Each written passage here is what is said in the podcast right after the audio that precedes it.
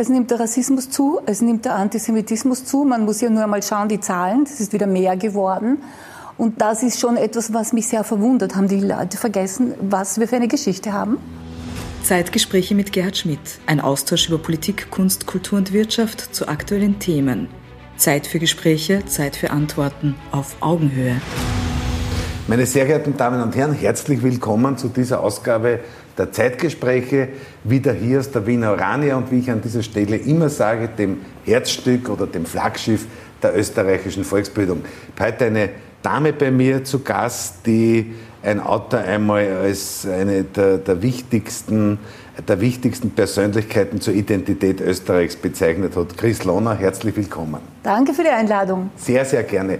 Liebe Frau Lohner, Sie sind ja äh, ein Universalgenie. Ja, Sie das, haben, also das also ist Genie, aber schwer übertrieben. Ja, ich sage einmal Genie. Sie haben Michelangelo würde ich dort einreihen, ne? okay. oder Da Vinci. Okay, gut.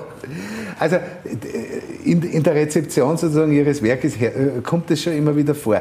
Äh, Sie sind, wie man Sie genau jetzt sozusagen oder Ihr Schaffen beschreiben kann, es ist so vielseitig. Sie sind Fernsehmoderatorin, waren viele Jahre beim ORF, Sie sind Schauspielerin, Sie sind Journalistin, Sie sind Autorin, wahrscheinlich habe ich noch etliche Disziplinen äh, äh, vergessen. Sie haben äh, in Amerika maturiert und äh, äh, ein Schauspielstudium dann begonnen, haben dann als, als Fotomodel in der Schweiz äh, gearbeitet, sind dann 72, glaube ich, nach Österreich äh, zurückgekommen, sogar Innenarchitektur studiert. Naja, studiert ist gut, hineingeschnuppert. Hineingeschnuppert, Sie kennen jedenfalls ja. aus, waren dann Fernsehsprecherin, ein, waren wahrscheinlich das, das berühmteste Gesicht des österreichischen Rundfunks über Jahrzehnte, weil sie zu einer Zeit, wo Sendungen noch angesagt wurden, das auch, auch, auch getan haben, waren dann äh, im Kabarett, beim Tohu Wabohu, beim Kotan und, und, und.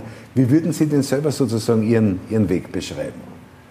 Also, ich habe zum Beispiel sicher nichts geplant. Die Dinge sind passiert, einfach eins nach dem anderen. Ähm, ich habe, äh, so wie beim Fotomodell, sind immer meine Nebenjobs irgendwann einmal meine Hauptjobs geworden. Ich habe, äh, mich hat ein Fotograf nach der Matura in Österreich auf der Straße angesprochen und wollte, hat gemeint, er würde Probeaufnahmen machen zu einer Zeit, wo also Model kein Thema war, sondern mhm. das war eher Ausziehen für Kalender, irgendwelche, das, das war 61, ja? ja. Also das kann man ja. sich gar nicht ja, vorstellen. Auf jeden Fall, äh, das war aber knapp bevor ich nach Amerika gegangen bin mit dem American Field Service Stipendium. Und ich war mit dem Fotografen in Kontakt und er hat dann gesagt, lass dich anschauen, als ich zurückkam und habe dann angefangen zu fotografieren, also als Fotomodell und habe damit mein Schauspielstudium finanziert, weil die, die, ähm, das Reinhardt-Seminar damals noch keine Hochschule war. Und ich konnte mir das nicht leisten. Und mein Vater hat gemeint, ja, du kannst gern studieren, aber das unterstützen wir jetzt nicht.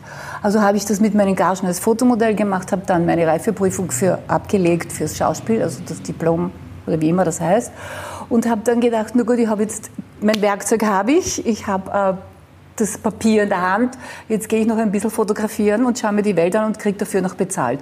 Das habe ich gemacht bis 29 und dann habe ich gesagt, aus, jetzt höre ich damit auf. Mhm. Man muss immer aufhören, wenn alle sagen, schad und nicht, ja. wenn jemand sagt, ja. jetzt ja. Geht, ist der immer noch da. Also das war ganz gut und dann habe ich mir gedacht, ich bin zurück nach Wien, weil ich hatte eine Wohnung in Paris, in Düsseldorf und in Zürich. Und dann habe ich gedacht, ich gehe zurück nach Wien und um wieder Bodenhaftung zu bekommen, die ich zwar irgendwie verloren hatte, aber eben ganz speziell. Ich, ich inskribiere jetzt an Angewandten und in, mich hat immer Innenarchitektur interessiert, vor allem die Holzklasse, die Arbeit mit Holz. Und habe dann dort ein bisschen hineingeschnuppert und habe mir gedacht, bevor ich das ganze Geld, weil das ist ein teures Studium, das Architekturstudium, Innenarchitektur, ich schaue, wo ich einen Nebenjob finde, bis ich ein Engagement habe, mhm. irgendwo in einem Theater in Wien oder Österreich. Ja. Und ja, so hat es dann angefangen, dass ich gesehen habe, beim ORF suchen sie Sprecherinnen. Ich habe zuerst natürlich gar nicht gewusst, was das ist, weil ich habe ich hab nie ferngeschaut. Ich meine, mit 21, 22 in Paris schaut man nicht fern. Da tut man was anderes. Also da, da ist ja. man unterwegs, ja, nicht? Klar. dann haben wir gedacht, na gut, vielleicht ist das was und schaue ich mir mhm. das an. Und bin dorthin, dem gesagt, ja, probieren wir. Und so ja. hat das begonnen. Und dann wurde aus diesem Nebenjob wieder ein Hauptjob, weil ich bin 30 halt Jahre beim ORF geblieben. Aber habe mir dann gedacht, Sprecherin allein, das kann es ja nicht sein, das ist so ein großes Haus, da gibt es sicher noch einiges andere zu tun. War, war das nicht so? Äh, ich habe das in meiner Erinnerung immer mit ganz großer Sympathie verbunden, wenn Fernsehsendungen angesagt äh, werden. Da entsteht doch, äh, da entsteht doch eine Verbindung zum Publikum. Naja, sicher, weil das ist eigentlich die Live-Geschichte. Ja. ja. Bis auf die Nachrichten haben wir ja relativ wenig Sachen live mittlerweile. Ja. Aber das war mir gar nicht klar mir war das überhaupt nicht klar, was das für ein Beruf ist oder ja. was ich da ja. tue, ja. weil für mich war das halt, war die Kamera gewöhnt. Ich habe sehr viel Werbespots gemacht, auch als Fotomodell in Deutschland und, wo, und in der Schweiz und habe dann gemerkt, dass man mit einer Abendansage für ein Programm sozusagen prominent wird. Das habe ich überhaupt nicht mhm, begriffen. Mhm, mhm, fand es aber dann ganz lustig. Ja, ich fand es, ja. also ganz ehrlich gesagt, ich fand es ein Jahr lustig, so ein bisschen. ja. Und dann habe ich mir gedacht, aha, das gehört auch dazu und aus und hab, bin dann im Haus herum und habe geschaut, was ich machen kann. Ölbild und Nachrichten und Matinee und so weiter. Ja, Wir, glaube ich, hat das hat die Sendung gegeben. Die Sendung Wir ja. und letzten Endes kam dann ja. noch mit Lodinsky Zaubergeschichten, Comedy, ja. Zauberei und himmlische Geschichten und dann kam Kottan und es kam Trovabo und es kamen immer wieder Sachen, die wieder dann zurück sind zu meinen Wurzeln an die Schauspielerei. Das heißt, Sie haben auch ein bisschen einen Sinn sozusagen für den Humor und das Lustige. Naja, ich bin an sich, glaube ich, schon ein humorvoller Mensch. Das ist gut. Weil ich glaube, das Leben ist leichter zu ertragen ja, damit. Ja. Und ich glaube, dass also nach der Liebe ist der Humor das Wichtigste im Leben. Alles Absolut. andere findet sich. Absolut. Und die Dreharbeiten zu diesen Sendungen, der Oberboho, äh, Kotan, war das, war das auch. Äh, waren das auch äh, spezielle Erlebnisse für Sie? Ja, es war lustig, es war ja. Hetz, weil ja. ich habe... Äh, Eine klasse Partie sozusagen. Ja, wir, das waren ja. lauter klasse Burschen und Mädels. Ne? Und der Peter Batzak war damals noch Regisseur und der Zenker hat die Bücher geschrieben. Wir waren einfach ein tolles Team. Und ich bin auch sehr traurig, dass der Batzak nicht mehr da ist. Er war ein wunderbarer Regisseur. Ich habe nie ein lautes Wort von ihm gehört, obwohl man mir gesagt hat, das hat es schon mal gegeben. Ich hasse Regisseure, die laut umeinander schreien, weil die bauen einen nicht auf, die ziehen einen ganz im Gegenteil runter. Ja. Also ja, aber es sind, ich meine, in meinem Alter hat man dann schon viele Abschiede, nicht? Es ist äh, der Peter nicht mehr da, es ist Hugo Bortisch nicht mehr da, es sind viele Leute, es ist der Ostbahnkurti nicht mehr, das sind viele, viele Leute, die mich in meinem Leben begleitet haben. Aber das ist der Preis für Getting Older. Hugo Bortisch hat dann dem Stuhl, wo Sie jetzt sitzen, sein letztes großes Interview da bei mir gegeben und äh, es war damals ein faszinierendes Erlebnis auch für mich, weil er schon sehr gebrechlich war, aber in dem aber Augenblick, wo er, aber in dem Augenblick, wo er über die Weltpolitik geredet hat und die amerikanische Politik analysiert hat, war er hundertprozentig sozusagen auch der Schuhe. Ja, er war, er war ein alter Herr, er war 94, ja. aber er hat ein so brillantes Hirn gehabt bis, bis zum Schluss. Und ich ja. bin nach wie vor sehr traurig ja. und, und betroffen und berührt, dass er nicht mehr da ist. Wir waren wirklich sehr gut befreundet. Wie schätzen Sie denn die, die, die, die junge Szenerie von Schauspielern und Kabarettisten ein? Naja, es hat sich da sehr viel geändert. Sie sind weniger ja. politisch. Ja. Ich, wenn ich denke an Bronner, ans Brettel vorm Kopf oder ja. an den Würfel, an Seebeck und alle die, die wirklich auf die Barrikaden gegangen sind. Das findet jetzt weniger statt. Der politischste war von Anfang an immer der Resetaritz, der, der Resi, der, der Lukas. Ist, ja? Ja, der war immer und ist es nach wie vor. Aber jetzt ist es vielmehr persönlich persönliche Geschichten, ja. persönliche Befindlichkeiten, da hat sich sehr viel geändert. Man hat ja bei, bei, beim politischen Kabarett, muss man ja immer auch ein bisschen Allgemeinbildung voraussetzen. Ich meine, muss überhaupt, ja. insgesamt sollte man überhaupt Allgemeinbildung Natürlich. voraussetzen. Aber es ist halt so, es, es, hat sich auch der Geschmack des Publikums verändert und dann muss ich ehrlich sagen, so wie es hier in diesem Land zugeht, in der Regierung, überholt es das Kabarett. So geschwind kann man gar nicht sein, ja, dass man ein Programm auf die Bühne bringt, das ein kabarettistische äh, ein kabarettistisches Ambiente hat, weil ja, ja. das, was uns da hier vorgespielt wird, entbehrt ja nicht einer gewissen Komik, nicht? Das hat ja irgendein Kabarettist gesagt, äh, ich, ich weiß nicht, ob es eine Flossmann im, im, im Simpel aber man sollte, man sollte an den Grenzen Eintrittskassen sozusagen aufstellen. Ja, ja. das hat was. Ja. ja. aber das ist die, die, Sprache und das dürfen Kabarettisten sagen. Äh, Sie haben, wir haben ein bisschen im Vorgespräch äh, also Sie haben auch Sorge um den Antisemitismus im Lande. Ja, weil er nimmt wieder zu. Es nimmt der Rassismus zu, es nimmt der Antisemitismus zu. Man muss ja nur einmal schauen, die Zahlen, es ist wieder mehr geworden. Und das ist schon etwas, was mich sehr verwundert. Haben die Leute vergessen, was wir für eine Geschichte haben? Ich ja. verstehe es nicht. Ich meine, dass die Altvorderen sterben eh aus oder sind ja. vielleicht gar nicht mehr ja. da. Aber dass ein junger Mensch sich noch für dieses Programm begeistern kann, dieses Grauenhafte, das verstehe ich nicht. Also ich glaube, da kann man nur mit, mit Bildung dagegen wirken. Es, vor, vor, einigen, vor einigen Monaten äh, war auch äh, der Präsident der israelitischen Kultusgemeinde, Oskar Deutscher, der äh, hat gesagt, man wird das nie bekämpfen können, weil es muss besser werden. Ja, aber es wird nicht besser. Es wird nicht besser. Es ja. ist schlechter geworden. Ja. Aber vor allem in, in, in, in anderen Ländern, Deutschland, glaube ich, ist das, das Problem im Moment ein, ein ziemlich heftiges. Naja, aber ich lebe hier. Und ja, hier ja, ist natürlich, es auch. Ja, natürlich. Es ist aber halt, wir müssen ja es immer ist den insgesamt, europäischen naja, es ist insgesamt, klar. Ja. Was würden Sie, was würden Sie da raten? Was, würden, was, kann man, was kann man tun, um vor allem gegenüber jungen Menschen sozusagen aufklärend und, und, und, und be, auch äh, positiv beeinflussend zu Naja, wirken? es, geht, es beginnt in der Erziehung und es beginnt vor allem mit Vorbildern. Ja. Ich meine, jemand mit dem Zeigefinger irgendwas einzudrucken geht sowieso Das nicht. geht nicht, ja. Das war ich selbst als Ja. Kind nicht gern gehabt. nicht. Aber man, es sollte mehr gesprochen werden über diese Dinge. Und wie sicher nicht mit dem Zeigefinger, sondern einfach vorbildartig. Man muss, man muss lernen. Da bin ich zum Beispiel, ich bin zum Beispiel auch dagegen, dass man, dass man bestimmte Denkmäler zu hundertprozentig entfernen soll. Ich bin dafür, dass man sie kontextualisiert, dass man Na, etwas ich finde auch, dass man, anderes dass man das nicht wegräumen kann. Ja. Das gehört zu unserer Geschichte und das sind Ja. Mahnmale an Ja. eine ganz grausliche Zeit. Und man kann jetzt nicht sich alle Westen reinwaschen und sagen, da war eh nichts und das ist alles feine fein. Ich glaube nicht, dass das richtig ist. Aber man muss was tun, dass die, die vorbeigehen, zum Na ja. Nachdenken beginnen. Ja, aber Ja. da muss halt was dabei stehen, Ja, was man klar. auch lesen kann, Ja, natürlich. was man auch versteht. Natürlich, Schon. natürlich, natürlich. Und das muss auch eine Sprache sein, die verständlich Ja, ist. natürlich, Ja. klar. Sie haben, Ihr Vater war ja Direktor einer Wiener Volkshochschule. Mein Das Vater heißt, war der, der Luft jüngste der- Volksbildner, ja. Der jüngste Und die Volksbildner. Urania ist ja, Ja. äh, ein Platz, ich habe ja alle Volkshochschuldirektoren Ja. gekannt, Ja. von Otterkring und hier den. Dr. Speiser und so weiter. Das hat sich Ganz durch mein, große Persönlichkeit. mein Leben Zeit. gezogen. Ja, ja. ja. Und die Urania war für Sie auch als, als Kind oder als Jugendliche ein Fixpunkt. Ja, ja, ich war immer wieder da, beim Kasperltheater oder bei einem Vortrag. Es, waren ja, es gab ja kein Fernsehen. Also Ja, ich meine, ja. man ist halt gegangen, hat sich äh, äh, Lichtbildvorträge angeschaut oder kleine Filme von Menschen, die halt gereist sind, wie der Ferdinand Stahn-Müllner, der ein sehr berühmter Biologe war Ja, und Zoologe. ja. Und das hat man sich halt angeschaut, so wie man sich heute im Fernsehen das Universum anschaut. Ja. Und das habe ich mir als Kind halt in den diversen Volkshochschulen angeschaut, auch bei meinem Vater. Na, ich habe das immer großartig gefunden, dass, äh, dass also vor acht, vor, also eigentlich schon vor 33, ja, die ganz großen Wissenschaftler, die ganz großen Namen von Sigmund Freud, der Einstein und so weiter, die sind am Abend dann da hergegangen oder in andere Volkshochschulen und haben das, was sie auf den Universitäten wissenschaftlich vermittelt haben, da halt populär vermittelt. Naja, es sind immer die großen Geister, es sind Ja, die ja. einzigen, die in einfacher Ja. Sprache etwas vermitteln können.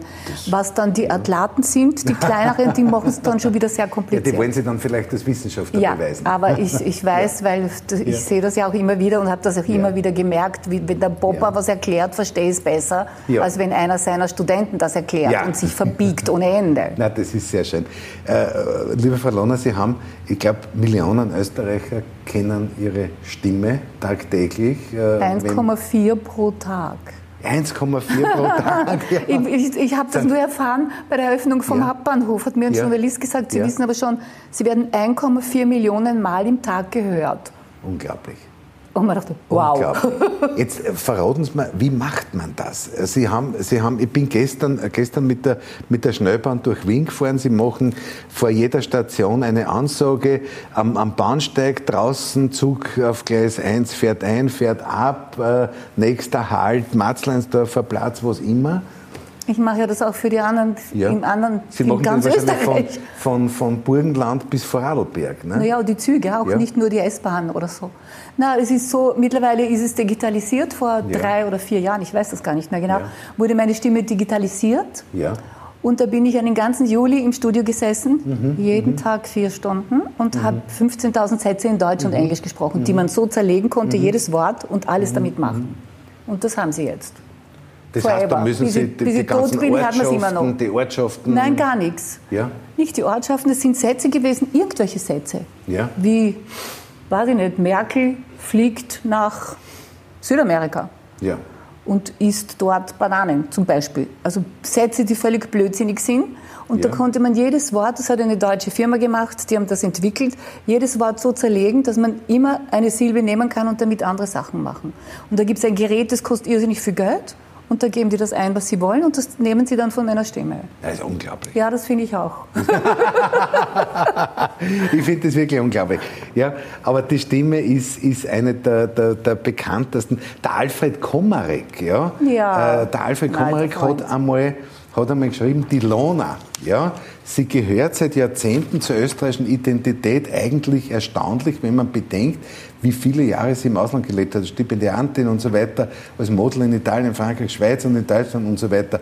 Ihrem Publikum ist sie vertraut und sie ist jedoch jederzeit für Überraschungen gut. Ja. ja. ja. Also ich finde, mir ist fad, mich irgendwie auf irgendwelchen Lorbeeren auszuruhen. Ja. Ich finde, es ist so wichtig im Leben und das tut den Menschen eigentlich auch gut, die das ja. machen. Man muss immer ein Projekt haben. Ja. Und ein künstlerischer Mensch, dem fällt immer irgendwas ein. Weil der hat immer irgendeine kreative Idee. Also mir fällt auch immer wieder was ein. Und das ist, ist ein Geschenk von wem auch immer. Ja. Also die Stimme Österreichs heißt so. Ja. ich finde es ja ganz normal. Ja. Jetzt darf ich Sie noch fragen, wir haben gerade äh, eine Zeit heftigster Krisen. Wir haben, ja, äh, sind noch immer mitten unter, in der, der Corona-Pandemie, wir haben die Krise in der Ukraine. Ähm, wir haben einen Krieg mitten in Europa. Krieg mitten in Europa. Wir haben äh, möglicherweise ein großes Energieproblem vor uns und wir so weiter. Wir haben ein großes Energieproblem. Ja. Wir haben es jetzt schon, es wird sich möglicherweise verschärfen. Wir hoffen es natürlich nicht. Alle hoffen auf Frieden. Wie es funktioniert, ist, ist schwierig genug. Wie geht eine, eine, eine Künstlerin äh, mit diesen Krisensituationen um? Ja, ich meine, ich habe eine öffentliche Stimme und das ja. finde ich einmal ganz gut, weil man ja. mit vielen Leuten über Verschiedenes ja. reden kann. Für uns alle war es nicht sehr leicht, diese Pandemie. Also ich habe zweieinhalb Jahre eigentlich kaum gespielt keine ja. Auftritte, ja. was mich insofern nur so getroffen hat, dass man mir meine Spielfreude kaputt ja. gemacht hat und den Kontakt zum Publikum. Ich meine, finanziell sind wir Alten ja. irgendwie abgesichert auf irgendeine Art, weil wenn man, ich meine, die werden nächstes Jahr 80 und wenn naja, man, also ja, so ist es aber und wenn man einfach 50 Jahre Arbeit oder 60 und dann ist nichts übrig geblieben, hat man sicher irgendwas falsch gemacht. Ja. Was mich wirklich so betroffen hat, war auch die Zeit für die Jungen, mhm. die vielleicht 19 angefangen haben, den Fuß in die Tür zu kriegen mit einem Programm mhm. oder mhm. mit einem mhm. Engagement mhm. und dann war nichts. Da war nichts. Die mussten ja. umsteigen. Die ja. konnten ja nicht einmal ihre Mieten bezahlen. das hat mich getroffen. Und viele Künstler sind in prekären Verhältnissen. Die, naja, natürlich. Und das ähm, ist sicher schlimm. Aber was global schlimm mhm. ist, dass wirklich die Welt schief in den Angeln hängt. Ja. Und dass wir zwar hier jetzt dauernd nur hören, Pandemie und Krieg in der Ukraine, aber mhm. was ist bitte mit dem Jemen, der seit sieben Jahren von den Saudis Natürlich. zertauschen wird? Ja. Was ist mit Bolsonaro, mhm. der den mhm. Regenwald schön mhm. langsam mhm. abholzt mhm. und die Indigenen umbringt? Ja. Was ist mit dem Duterte, der irgendjemanden erschießt, wenn er in Sicht mit einem Joint? Ja. Was ist nebenan mit Orban? Was ist mit Erdogan? Was ist da? Das heißt, und das kommt im Moment nicht sehr stark vor. Wir haben auch etwas, was mich wirklich eigentlich ja auch sehr unangenehm berührt, dass wir Flüchtlinge erster und zweiter Klasse haben.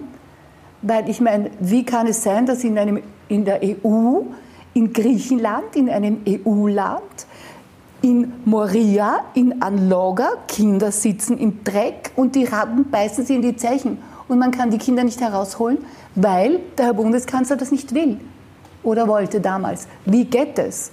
Andererseits helfen wir natürlich den ukrainischen Flüchtlingen, ich auch. Ich habe in meiner kleinen Ferienwohnung, in, in Gästewohnung auch zwei ukrainische ja. Flüchtlinge. Ja.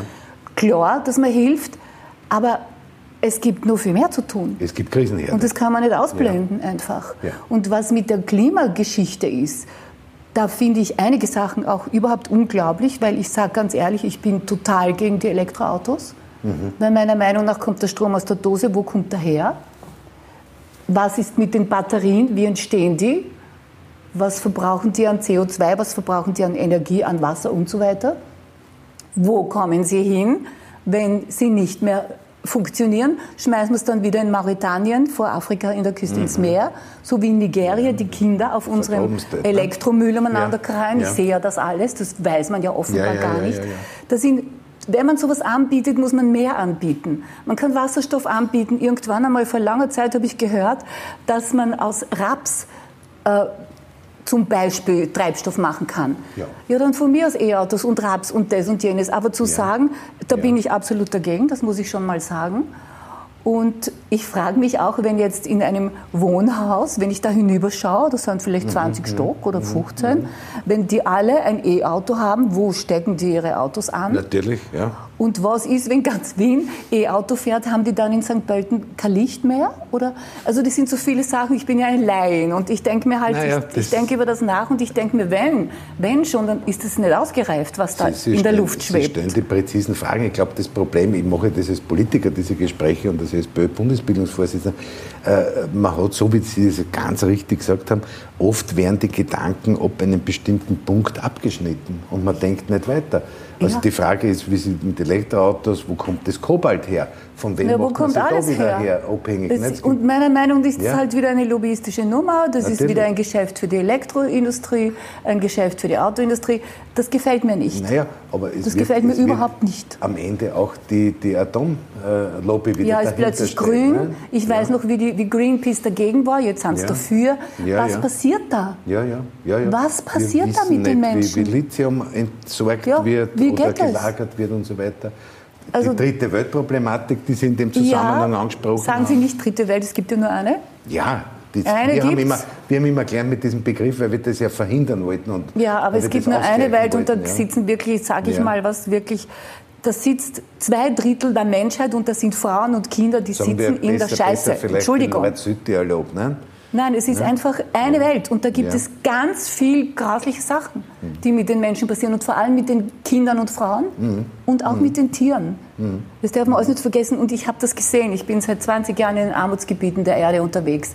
Ich habe Sachen gesehen. Sie reisen sehr viel in Filmprojekten. Naja, na, das ja. war mit Licht für die Welt. Ja. Und da habe ich Dinge gesehen, die man sich nicht vorstellen kann hier. Mhm. Und jetzt bin ich seit Herbst bei Jugend eine Welt, weil ich finde, der letzte Teil meines Lebens, den widme ich jetzt den benachteiligten mhm. Jugendlichen, mhm. weil mhm. auch hier die Kinder im warmen Nestchen haben ja. auch keine super ja.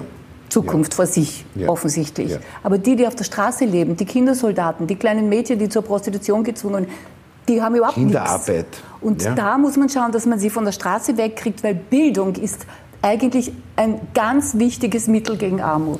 Das heißt, ich glaube, da werden wir uns einig sein, dass wir ganz massiv in Bildung investieren müssen. Naja, das müssen wir. Das ist ja. das Wichtigste. Ein ja. Mensch, der lesen und schreiben kann, kann sich informieren, ja. kann sich erkundigen und kann sagen, was er will und Na, was er nicht Bildung will. Bildung ist immer historisch gesehen das, das, das wichtigste das Instrument der Emanzipation der Menschen. Darum ist es ja, so, dass Diktatoren nicht Wert darauf legen, dass ihre Untertanen Natürlich. lesen und schreiben Natürlich. können. Dass die gesellschaftlichen Unterschiede noch stärker werden. Ja. Ich danke Ihnen sehr, sehr herzlich für das Gespräch. Ja, das ich war ein bisschen ein Streitgespräch. Nein, das war, das war, ich, ich, ich habe das als sehr, sehr positiv, sehr, sehr positiv empfunden. Aber wissen Sie, ich ja. muss mir ja nichts mehr antun. Ja, ja. Ich meine, wenn man nicht ja. mag, was ich sage, dann kann man auch nichts machen. Nein, ich glaube, das, war sehr, das war sehr wichtig und sehr sympathisch, was Sie gesagt haben. Was, was geben wir denn den Jungen für eine Botschaft mit? Also ich bin, ich gehe ja jetzt auch in die Schulen. Ich habe jetzt ja. ein Pilotprojekt gehabt. Ich war in einer Oberstufe ja. im größten Gymnasium von Österreich in, in ja. der Anton Krieger Gasse und habe mal ausprobiert, wie das geht. Und ich habe ihnen nur gesagt, ich kann euch gar nichts mitgeben, aber bleibt euch treu, verbiegt euch nicht, hinterfragt alles, lasst euch nichts gefallen und lasst euch nicht unterbuttern. Ja. Und rennt nicht irgendjemanden nach, wo sie nicht überprüft haben, wo ihr nicht überprüft habt, wo kommt der her, was hat der vor. Also den kritischen Verstand Diese einfach bei sich bleiben. Ja, gut. Haltung bewahren. Frau Lohner, eine bessere Botschaft kann es nicht geben. Naja, wenn es ankommt, ist es eine ja, Freude. Eine bessere Botschaft kann. Das ist ja auch der Grund, warum wir diese, diese Sendereihe da machen, äh, weil wir weil wir gerade in die Bildungsorganisation hineinwirken wollen, um Menschen Das geht nur so. Und es geht mit viel Humor, weil ja. der ganze Vortrag, den ich da gemacht habe, war natürlich lustig. Naja.